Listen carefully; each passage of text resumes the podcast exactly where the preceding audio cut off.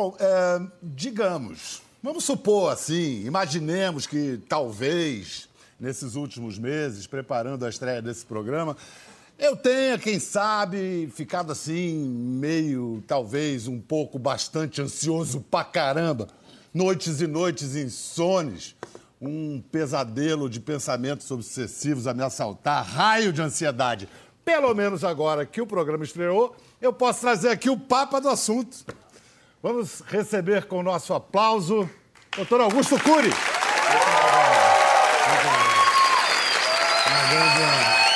Muito obrigado. Bom, aí eu posso, já posso começar então me consultando com você. Não vou chamar de senhor, tá? Doutor, você, mas um você. prazer. Ansiedade é sempre patológico, sempre doença, ou pode haver uma ansiedade produtiva? Bom, há um conceito erradíssimo em todo o teatro social. Existe uma ansiedade normal, inerente ao ser humano, inclusive que leva as crianças a encontrar seus amigos, a se aventurar, aos, os adolescentes a sonharem, os adultos a empreenderem. É uma ansiedade aparentada com a curiosidade, seria? A curiosidade é um dos frutos da... A curiosidade é um dos frutos da ansiedade. A necessidade de aventura, de romper o cárcere da rotina, de contemplar o belo, de superar crises, de fazer da vida um espetáculo único e imperdível. Você fez uma lista de coisas positivas, todas associadas à ansiedade. Todas associadas à ansiedade. Quem não é ansioso minimamente não consegue ser um- uma pessoa empreendedora. Agora, existe a ansiedade patológica, doentia, que é aquela capitaneada por uma série de sintomas. Por exemplo, dores de cabeça e dores musculares. Posso fazer uma pergunta para a plateia? Pode, Quem tem dores favor. de cabeça ou dores musculares? Por exemplo, acordar cansado. Quem acorda cansado?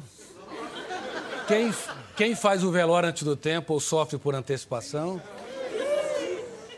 Sabe- É, tá, tá parecendo o primeiro parágrafo do seu livro Ansiedade 2 Autocontrole. Você é dominado por uma mente agitada e hiperpensante? O que faz com seus pensamentos perturbadores? Como lida com a ruminação de mágoas ou culpas? Como reage diante dos fantasmas que assombram sua emoção, como fobias, ciúmes, preocupação excessiva com a opinião dos outros e com o futuro? O senhor há de convir que isso, alguém tem algum desses sintomas, né? Por isso que nós estamos vivendo uma ansiedade, uma sociedade altamente ansiosa. A ansiedade deixou de ser normal, estimuladora da inventividade, da, da curiosidade, da capacidade de superação, para se tornar doentia, patológica. Por isso que em todas as conferências que eu dou aqui no Brasil, nos Estados Unidos, na Europa, a situação é a mesma. O ser humano moderno, pelo menos, tem dois a três, dois a três sintomas importantes que faz com que a ansiedade seja asfixiadora da liberdade, da criatividade, do raciocínio esquemático. Seguindo aqui a sua linha de pensamento, sem a ansiedade a gente não teria inventado a roda, né? No início da sua explanação, a ansiedade nos leva a e criar. nem ter encontrado um grande amor na vida. Pois é. O primeiro beijo, a expectativa. Que momento em que deu ruim, como se diz lá no Rio? Bom, o grande problema é quando o nosso eu, que representa a capacidade de escolha, o eu, que representa a consciência crítica, ele não consegue gerenciar os pensamentos. E, infelizmente, a educação mundial está doente, formando pessoas doentes para uma sociedade doente. Ela é extremamente cartesiana, prepara o ser humano para atuar no teatro social, dirigir máquinas, pilotar aeronaves, dirigir empresas, mas não dirigir a mente.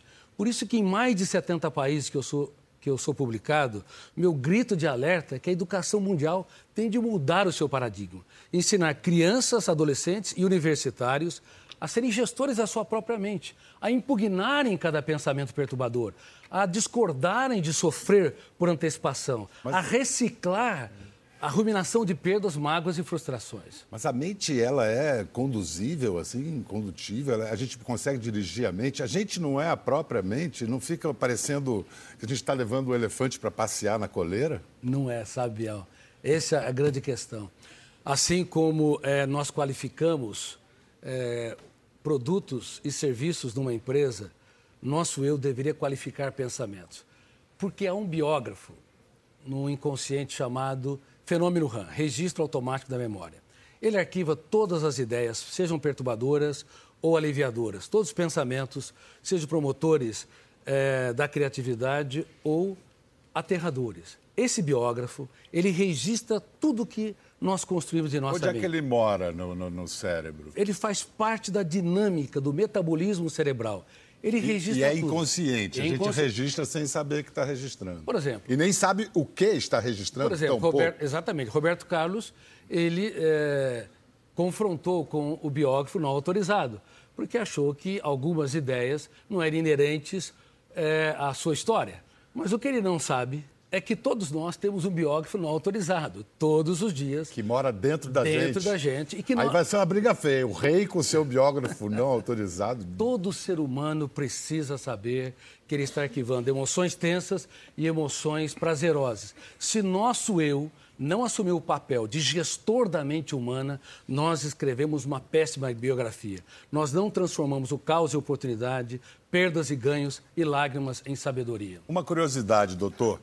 Em geral, os estudiosos em algum assunto acabam por se interessar em estudar, destrinchar, pesquisar aquele assunto, porque sofrem, em primeiro lugar, daquele assunto. Muitos psiquiatras procuram estudar, virar psiquiatras, porque tiveram algum tipo de sofrimento psíquico ou conviveram com algum tipo de sofrimento psíquico. O senhor era um ansioso que resolveu se é, a, a sua ansiedade e de quebra de um monte de gente? Parabéns pela pergunta. Eu tive muitos fantasmas mentais, ainda tenho alguns e pacifico eles. Medo, preocupação excessiva com o que os outros pensam e falam de si, hipersensibilidade. Eu era uma pessoa muito, hiper- muito hipersensível. Uma pessoa sensível é uma pessoa que se preocupa com a dor do outro. Uma pessoa hipersensível vive a dor do outro. Uma pessoa sensível, quando alguém ofende, a machuca. Uma pessoa hipersensível estraga o dia, às vezes a semana. Hipertímico, né? Exatamente, uma sensibilidade exagerada onde a emoção se torna a terra de ninguém. É, é- é o seu caso. Eu tive isso na minha infância e adolescência. Imagina eu, como psiquiatra, fazendo mais de 20 mil sessões de psicoterapia e consultas psiquiátricas, vivendo a dor dos outros. Não era possível. Então, eu tive que trabalhar esse fantasma emocional para me tornar autor da minha história, minimamente, para poder contribuir com os outros. E a cada novo livro, na hora de escrever, na hora de lançar, a ansiedade vem. Vem uma ansiedade gostosa. Quando você, você está iniciando o seu programa, que ele possa contribuir com dezenas de milhões de pessoas ao longo da sua duração. Também vai gerar uma ansiedade gostosa. Essa ansiedade é prazerosa, ela é aventuresca, ela nos renova a capacidade de inventividade. Agora, quando ela se torna asfixiante, quando ela, o medo, a angústia e a ansiedade nos controla, aí nós abortamos os nossos melhores dias e nos tornamos vítimas e não protagonistas da nossa própria história. Pelo que eu estudei um pouquinho do- da- das suas ideias, das suas formulações teóricas, há uma crítica eh, sua a- ao pensamento excessivo, ao pensamento acelerado. São coisas diferentes, né? Assim, o, assim, o problema central é pensar demais. Aposto que você pensou muito para chegar a isso. a essa- eu escrevi 50 livros. É, então, queimou a mufa. Exatamente.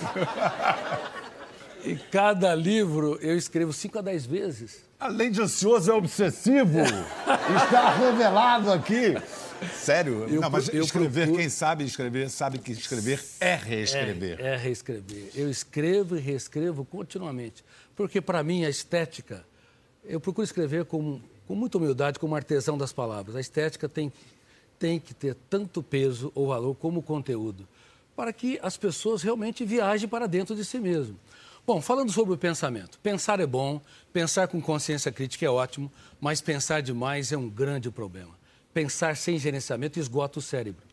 E para você ter uma ideia, Bial, uma criança de 7 anos de idade tem mais informações que o imperador romano tinha no auge de Roma. Uma criança de 9 a 10 anos, provavelmente hoje, tenha mais informações do que os grandes pensadores da Grécia Antiga. Sócrates, Platão, Aristóteles, ou até os pré-socráticos, como Parmênides e Xenófanes. Não é suportável. Esse excesso de informação aciona um fenômeno inconsciente chamado autofluxo, que lê a memória numa velocidade nunca antes vista. E, e vicia isso, né? Vicia. Vicia. A gente, Não, estamos todos razão. viciados nesse excesso de informação. né? Isso é- você falou, tocou num assunto importantíssimo. Não apenas drogas viciam, pensar demais vicia. Pessoas viciam Esse pessoas. pensar demais, o senhor ainda não me convenceu, não, porque eu acho que tal- talvez seja o meu problema. Contexto de imagem. Não, mas é, é, o excesso de informação eu me reconheço. Existe uma expressão em inglês que é news junkie, né? O cara viciado em notícias. Fica 10 minutos sem conferir as notícias. O que pode ter acontecido nesses 10 minutos? Esse é o estado de espírito da civilização ocidental. Não só ocidental, né? Exatamente. E isso levou a uma ansiedade coletiva. O normal é você estressar, ser estressado hoje. O anormal é abraçar as árvores, metaforicamente, conversar com as flores e fazer da vida um espetáculo único e imperdível. Quer ver uma, uma outra sequela? Eu quero fazer uma pergunta novamente para a plateia. Eu faço muito isso nas minhas conferências. Estou vendo, você vai Quem roubar é... o meu programa, vai virar uma palestra do doutor Augusto Cury. Estou adorando, tá bom. Quem é que tem dificuldade de conviver com pessoas lentas? A não ser que sejam motoristas de táxi, né? Aí tudo bem, né? Não, não é a... que as pessoas sejam lentas, é que vocês são acelerados demais. Não. E o problema é que toda pessoa acelerada quer estressar todo mundo ao redor. Não, quando você falou aí. É, quando você falou aí de abraçar as árvores e falar com as flores, eu falei, ainda bem que não é para abraçar as flores e falar com as árvores. Uma vez um amigo meu, um amigo meu Ernesto Palha, o grande repórter, estava fazendo uma matéria num hospício e aí ele foi falar com um sujeito que conversava com as árvores. Assim, você fica aí falando com as árvores, vão dizer que você é maluco. Eu seria maluco se ela não me respondesse. ela respondeu, quer dizer. Vou, é o seguinte, é, vou lançar uns dados aqui ao Léo, só para a gente ter a dimensão do que a gente está falando. No mundo são 264 milhões de pessoas diagnosticadas com transtornos de ansiedade. É um número que, inclusive, representa uma alta de 15% em comparação a 2005. Temos um crescendo aí. 3,6% da população mundial sofre com ansiedade, mas no Brasil esse número é três vezes maior 9,3% da população. Eu quero saber das causas específicas da ansiedade nos brasileiros, mas antes eu queria incluir na nossa conversa um ansioso, criativo, um super artista, meu amigo Tony Belotto. Ah, tá aí um ansioso que faz um ótimo uso de sua ansiedade. É, construiu a história dos Titãs. Quantos livros já publicados? É, oito, oito romances. E oito. um livro que fala sobre a profissão de guitarrista para jovens e tal. Fora os Bellini. Fora os quatro Bellines e quatro outros romances. Pois é, sem ansiedade você teria feito alguma coisa dessas? Não, não teria feito nada. Eu sou um defensor da ansiedade. Ixi. Não, não, sabe o que, que é? Não, sem querer, obviamente, é, menosprezar o Augusto aqui, que eu admiro muito, mas eu acho que a gente precisa da ansiedade. Acho que é uma coisa, eu como um darwinista, assim, eu acho que na evolução a gente deve muito à ansiedade. A ansiedade mantém a gente alerta. Esses medos né, que você às vezes tem por uma questão que talvez no, no, passado fossem medos que alertassem a gente de um perigo iminente, de um predador que estava ali prestes a te atacar. Por isso que muitas vezes quando falam, ah, hoje em dia a gente é muito ansioso, mas eu acho que quando que o ser humano não foi ansioso? Quando ele acordava de manhã e ele sabia que ele tinha que caçar um animal para alimentar os filhos, devia ficar num, num, estado também terrível de ansiedade, né? É, talvez o, a cabeça da gente acorde achando que tem que caçar um dinossauro, um é. animal, e a gente está nesse mundo de hoje. Talvez Caçando o passo seja. Não, e, e, outra coisa também é essa, essa coisa que a gente que tem hoje em dia também, dessa necessidade de você estar tá bem, de você estar tá feliz, de você estar. Tá resolvido, estar tá calmo. Sempre. E eu acho que esses, os estados sombrios da alma, do espírito, também são importantes. Eu, como artista, como escritor, como você, como você falou, eu acho que às vezes os estados de melancolia levam a gente à, à compreensão da, da, natureza humana. Você vê o Marcel Proust, por exemplo, o, o Em Busca do Tempo Perdido, é um, é um, tratado de melancolia aquilo. E é brilhante, é um livro que é um, é um livro de autoajuda é, para as pessoas. Sem, não, sem dúvida. Autoajuda dos outros, porque o Proust fez uma obra linda, mas teve uma vida Deve desgraçada. sofrido, é, mas bom, enfim. Era um homem muito inteligente, demais, é. mas que a inteligência nunca veio a serviço dele. É. Né? Foi da obra dele. Mas ele ajudou muita gente e continua ajudando. Então, mas, eu acho que, que é, é uma coisa difícil da gente lidar. Eu, por exemplo, a ansiedade me ajuda, como você falou. Mas às vezes não, às vezes eu vejo também, vejo nas outras pessoas que é uma doença que tem que ser tratada, né? Então, Augusto. É, então, é, o que o Tony está dizendo tem fundamento. O ser humano ele tem no seu cérebro alguns mecanismos primitivos, inclusive de luta e fuga, uhum. é, predador e vítima. Nas savanas africanas, quando é, um africano está diante de um predador, detona o gatilho mental, abre uma janela traumática ao killer, o volume de tensão é tão grande, bloqueia milhares de arquivos com milhões de dados, ele deixa de ser homo sapiens e passa a ser homo bios, instintivo. Não interessa pensar. Ele tem de sobreviver. Então ele vai lutar ou ele vai é, fugir. Só que na floresta social, esses mesmos mecanismos estão bem ativos. E nós criamos uma série de predadores que não são predadores. Por exemplo, conviver com a nossa parceira ou com o nosso parceiro. Nós temos de aprender a lidar com contrariedades. Temos de aprender a abraçar mais e julgar menos. Temos de aprender a dar risadas da pitch. Sabe o que é pitch? Picuinhas, irritabilidades e tolices levar a vida suavemente. Pensei que era aquela cantora, minha amiga. mas é isso legal. Entendeu? Então, aí você lida com a ansiedade. É mas, mas... muito importante, esses estados sombrios. Eu uso a solidão como um processo criativo. Agora, se a solidão for intensa, ela é não, é tóxica. Tá, aí fecha e ela começa a perder memória. Reconheço muito em muita gente isso que o Tony falou, da ansiedade por estar sempre bem. É, ansiedade por estar sempre bem, de é- não, não, é um não deixar bater, baixar a bola. A coisa do acelerado, que você estava claro. falando mais cedo. Tem hora que você, você tem, que sofrer, mano. Agora, eu queria saber eh, por que, que o Brasil tem três vezes a média mundial de ansiosos. A gente atribui isso a, a quê? Número um, a necessidade neurótica de políticos de usar o poder para que a sociedade se curve perante eles e não se curvar diante da sociedade. Esse vácuo de liderança. Número dois, esse sistema contagiante da corrupção que entrou no inconsciente coletivo e que não apenas afetou as finanças do país, da Petrobras e de outras instituições, mas asfixiou a esperança. Sem esperança, esses dois primeiros itens que você citou geram raiva, não ansiedade. a raiva é um tipo de ansiedade. Acho que a raiva reprimida é que gera ansiedade. a, raiva não trabalhada. É, Bom, de qualquer maneira, o maior estrago que ocorreu no país nos últimos meses e anos não foi nas finanças, foi no inconsciente coletivo, gerando uma desesperança sem precedente. E a esperança é vital para você aliviar a ansiedade, para que você é, possa desenvolver sonhos, empreender, possa crer no país e crer na sociedade. Isso é um dos fatores sociais muito importantes. Também a intoxicação digital.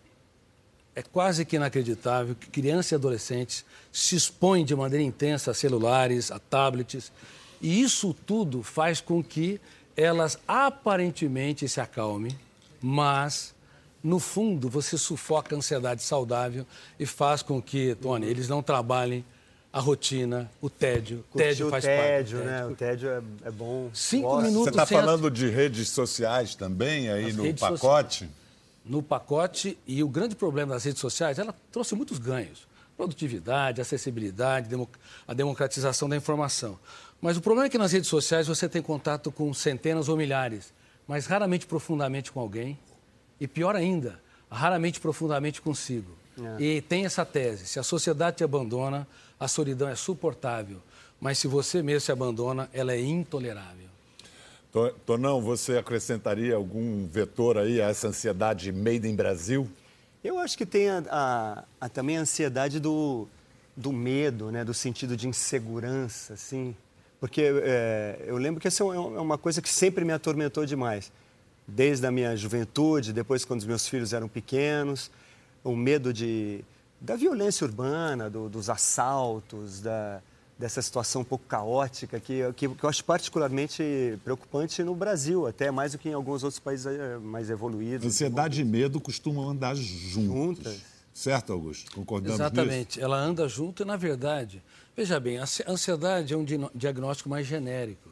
Existe a ansiedade patrocinada pela síndrome do pânico, que é uma sensação súbita e eminente que vai morrer ou desmaiar, ansiedade generalizada, ansiedade decorrente da síndrome do pensamento acelerado que eu descrevi, eh, que eu descrevi para você. Eu já passei por todos esses Existe... aqui, nesses cinco minutos. Não, peraí, Tony, a sua ansiedade, a sua ansiedade já bateu que limite? Você Ué, já teve tive, síndrome de pânico? Eu já tive síndrome de pânico. Era, é muito engraçado, assim, porque é, quando eu entrava para tocar no palco com os Titãs, eu não, eu não tinha esses, essas sensações. Isso me acometia nos, nos, momentos mais prosaicos, assim, se eu entrava numa, numa, no cinema, fila de banco, esse tipo de coisa. Aí que me dava uma coisa e, e uma sensação de que eu ia realmente que ia morrer, não sei o quê. Você sentia? Sentia que estava que, que, que tendo algum tipo de ataque. E, e é horrível, né? Horrível. E inexplicável, sem, sem, sem, motivação objetiva sem motivação. externa. Aí quando eu tinha que fazer um programa como esse, assim, cara, eu entrava desesperado. Até hoje ainda sinto os resquícios, mas hoje em dia eu sei que isso não, não é nada. Gera sintomas psicossomáticos? Às vezes taquicardia, tem... sim, aumenta sim, a frequência respiratória, sempre há um remanescente. E, e é engraçado, assim, eu tomei remédio, depois eu comecei a fazer exercícios, de repente eu fui percebendo que aquilo fazia parte, daí não tomo mais remédio, superei isso com... Você tem o autocontrole. Com então. entendimento, a compreensão, mas eu acho que o meu caso foi um caso mais brando também. Eu vejo gente que não consegue sair, abandona é, o que faz. Os casos mas que é eu conheço é gente que, gente que tomou, toma remédio para sempre. Para sempre. Depois de síndrome do então, pânico. o remédio é um ator coadjuvante, importante. Às vezes ele é necessário. Mas é necessário. Ainda bem que Agora, tem, né? o eu, o eu que representa a capacidade de ser gestor da mente humana, tem que atuar como ator não, principal. Claro. E você conseguiu. É possível reeditar as janelas Sim. traumáticas que financiou o gatilho Sim. da sensação desesperadora e de morte iminente. Agora, Tony, quando uma pessoa supera, ela fica muito mais bonita. É. A vida tem outro sabor. Você está me achando assim, bem. É. Ih, aí tá rolando um clima aí. Obrigado, Augusto. Existe um. Porra. A hipersexualização da sociedade é um fator de ansiedade. Existe uma beleza que todo homem não, deveria é verdade, declarar com você. para amigos, é. para filhos, é. para colaboradores. Não, mas eu concordo. Lógico. E, e assim, e, e, aquilo que eu volto a dizer, tem sensações que eu, que eu acho que fazem parte do, do prazer de curtir a vida também. Quando a gente vai fazer um show muito grande, muito importante, você vai entrar, vai tocar no Rock in Rio, aqueles minutos que antecedem o início do show, você fica numa ansiedade, numa sensação parecida com, com um ataque de pânico. Uhum. Só que aquilo te ajuda a você entrar com uma, oh, com uma, com uma gana. E é a tensão da corda no arco corda antes de disparar a flecha, E aí, quando né? acaba o show, você fala, pô, é. foi demais, assim, superei isso. Mas aí eu, eu li a respeito de um outro tipo de ansiedade, que é a ansiedade pós-sucesso. O cara fica ansioso para alcançar alguma coisa, chega, quando alcança. Quer mais. Também tem ansiedade pós-sucesso? É ansiedade pós-ansiedade? Aí que mora um perigo. Opa. Eu, quando eu faço gestão da emoção em celebridades, mesmo fora do país, uma das coisas que eu mais enfatizo: você é uma celebridade, você tem uma desvantagem competitiva emocional. Porque o segredo da felicidade se encontra naquilo que o dinheiro não pode comprar nas coisas simples e anônimas. Ou seja, fazer de um abraço, de um beijo, de uma troca de experiência um espetáculo único. Uhum. Então, por isso até que eu sou crítico ao culto à celebridade. Nós todos deveríamos fazer da vida um show. Ou seja, deveríamos aprender a ser seres humanos, assumir nossos defeitos, nossas claro, dificuldades. Não, também concordo. E fazer da história existencial um aprendizado contínuo. Quando nós desenvolvemos essa gestão da emoção, a vida ganha um outro sabor. E porque isso... você sai da condição de ser super-humano para ser apenas o que nós sempre fomos. É. Um pra ser humano em construção. É. Para isso, há quem recomende, por exemplo, yoga, meditação. Mas vai falar para um cara em surto é, de ansiedade, medita aí. É. Claro. Como é que. Não, né? quando eu estava em surto, assim, estava tendo os ataques. Já passou por isso? Eu já fui fazer yoga, aí passava o professor de yoga. Você está tenso? Tá tenso? Por isso que eu vim para cá. As pessoas falavam para mim, relaxa, relaxa. Relaxa? Pô, então como é que faz para relaxar? É. ensina isso, né? Que é o que a gente está é buscando. Isso, é. Por isso que contemplar o belo é uma das ferramentas para desacelerar o pensamento. E contemplar o belo não é admirar o belo. Até Adolfo Hitler admirava o belo. Ele era vegetariano, ele não queria ver animais sangrarem, mas ele telefonava para crianças morressem nos campos de concentração. É, não, anedota, ele admirava. Esse não dá para pegar um ele exemplo. É, anedota não, mas, quer dizer, mas ele contemplar é diferente. Não, não. Conhece. Contemplar Sim. é você se entregar, se doar, sentido fazer. A propósito do Hitler, eu não posso deixar de citar Carlos Drummond de Andrade, a anedota búlgara. Você conhece esse poema? Ele fala: era uma vez um czar naturalista que caçava homens. Um dia lhe disseram que também se caçava borboletas. Ele achou uma barbaridade. é um paradoxo. É. Por isso, eu falo mais uma vez para o telespectador: gaste tempo contemplando o belo. E contemplar o belo é um pai, como nós ensinamos no programa Escola da Inteligência. Pais, falem das suas lágrimas para os seus filhos aprenderem a chorar as deles. Fale dos seus fracassos para que eles entendam que ninguém é digno do pódio se não utilizar suas derrotas para alcançá-lo. Isso é contemplar o belo. Mas tem que Esse contemplar o feio aqui... também, né? Claro. Falar dos fracassos sentido das perdas. amplo do... Esse livro aqui do Aceitação, Augusto né? é para é para 20 regras de ouro para educar filhos e alunos. Quer dizer, é, prevenção da ansiedade. Você, você observa seus filhos, você como é que você acompanha? Cara, é Porque em geral luta, filho né? de ansioso, ansioso é, né? É, filhos e agora eu tenho netos também. Pois Eu é, cara. Tenho uns netinhos são bem ansiosos. Umas peças.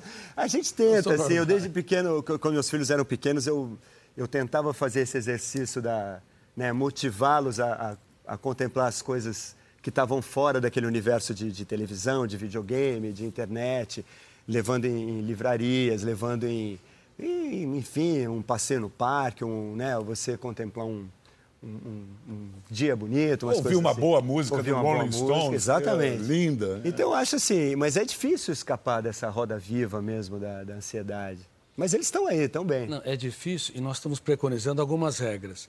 Nós precisam- precisamos mudar a era do apontamento de falhas para a era do da celebração dos acertos. Todos os dias, o antibiótico para a ansiedade, um dos antibióticos, entre aspas, é elogiar. Elogiar os filhos pelo menos duas a três vezes por dia e parar com essa paranoia de apontar falhas. Adorei isso, Augusto, Boa, boa. adorei isso. É. Porque o sim, gente exige o muito, né? sim educa mais do que o não. não, é. Reconhecer, ó, mandou bem, meu filho, vamos lá. Ou Parabéns. então, cada não tem que ser acompanhado de um sim, né? Não, isso não pode, mas pode isso, aquilo, aquilo, aquilo, outro, né? Correto? Olha- Tem de haver neutralização, está corretíssimo. Mas não Augusto, falamos eu, isso. Eu acho que você está querendo isso e acho que muita gente na plateia também está querendo tirar uma casquinha da sua presença aqui. Vamos fazer uma consulta pública. Quem se habilita? Espera, depois do intervalo a gente vai. Então, a gente falou em redes sociais, internet, uma coisa, que fique claro, gente, ansioso é com S. O tal, o tal do ansioso com C, graça à internet. Não façam isso com a nossa língua, é bonitinho. Ansioso, é A-N-S-I-O-S-O. Vem cá, quem gostaria de aproveitar a presença de Augusto Cury aqui e fazer uma rápida consulta? Ali na primeira fila. Você? Tudo bem? Tudo bom. Como é seu nome? Boa noite. Jéssica. Há quatro meses atrás, eu sofri um assédio moral onde eu trabalhava. E com isso, eu desenvolvi uma certa depressão, síndrome do pânico. E eu vi que também a questão da ansiedade vem aumentando muito.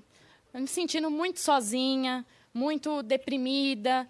E nisso, eu acabo desabafando tudo nas redes sociais. E eu vejo que isso me prejudica muito. Então, eu queria saber do senhor qual é, seria essa relação da síndrome do pânico com esse tipo de ansiedade. Bom, quando nós passamos por um estímulo altamente estressante, isso pode gerar uma janela traumática duplo P, duplo poder. Poder de, de ser inesquecível e de ser lida e relida. E quanto mais lida e relida, aquele fenômeno que eu disse que registra tudo, biógrafo, fenômeno RAM, ele vai expandindo o núcleo traumático. E isso pode expandir eh, não apenas a ansiedade, consequentemente, mas expandir também eh, o humor depressivo, che chegando a gerar uma emoção eh, angustiante, eh, pensamentos mórbidos, perda do prazer de viver, enfim, caracterizar até uma depressão um pouco mais séria. Doutor Augusto, o senhor explicou direitinho, mas qual a terapia indicada? Bom, depois, ah, obrigado, viu, você, você é meu auxiliar.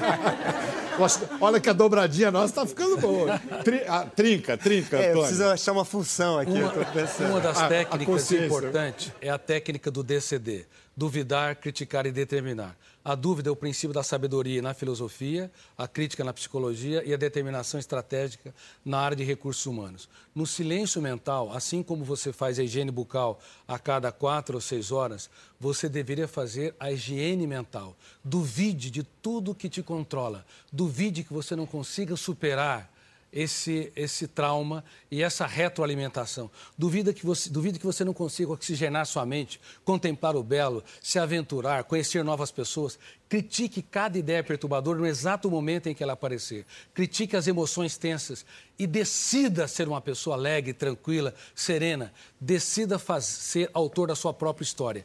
Quando você faz isso no silêncio da sua mente, várias vezes por dia, você complementa o processo terapêutico dentro do set de uma consulta psiquiátrica ou psicológica. Assim você se torna cada vez mais autora da sua própria história. Adorei! Peguei, peguei maior casquinha. Não, a dúvida, a dúvida e a desconfiança são o motor da democracia e também da justiça é. dentro da cabeça da gente. Ah, Fala, posso dar um conselho para Jéssica também? Eu não sou nenhum especialista, mas como eu já tive isso também, uma coisa que me ajudou muito foi fazer exercício. Caminhar, ou correr, nadar, porque a hora que você está fazendo exercício, a tua cabeça entra num outro ritmo e, e, e você, os pensamentos começam a, a, a ocupar menos espaço, você começa a entrar numa onda que me, me ajudou muito. Não sei se isso faz algum Não, sentido. É, o caso da Jéssica é tão rico e representa tanta gente que a gente, você acabou roubando a consulta de três ou quatro aqui. Mas vamos ver se tem algum homem ansioso, porque, né? Ah, olha assim. Como é seu nome? Juliano. Eu queria saber, com o avanço da tecnologia, rede social hoje em dia, se isso pode prejudicar o, a ansiedade, ou seja, tornar uma doença mais séria. Porque muita gente hoje não consegue ficar sem rede social, sem um celular. Às vezes o celular ele nem sequer vibra e a pessoa está olhando. Isso pode piorar?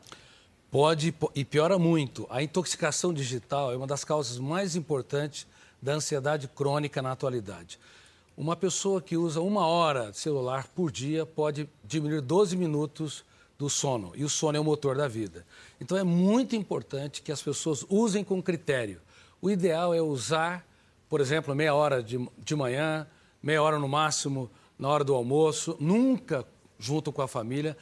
Deveria ser proibido pais e todo, filhos. Né? O tempo todo É um crime, exatamente. Ficar na, é na mesa do jantar, é. do almoço, é um crime usar celular e todo mundo está usando é. praticamente. E à tarde mais meia hora. A não ser que você usa para o trabalho, tá certo? Porque o que, o que acontece é que as redes sociais não reproduzem a rotina diária. E nós precisamos lidar com o tédio, precisamos fazer dos pequenos estímulos da rotina um show para os nossos olhos. Gente, o mundo está muito louco. Quando você falou, o sujeito que passa uma hora com o celular, eu falei, esse aí usa pouco, né?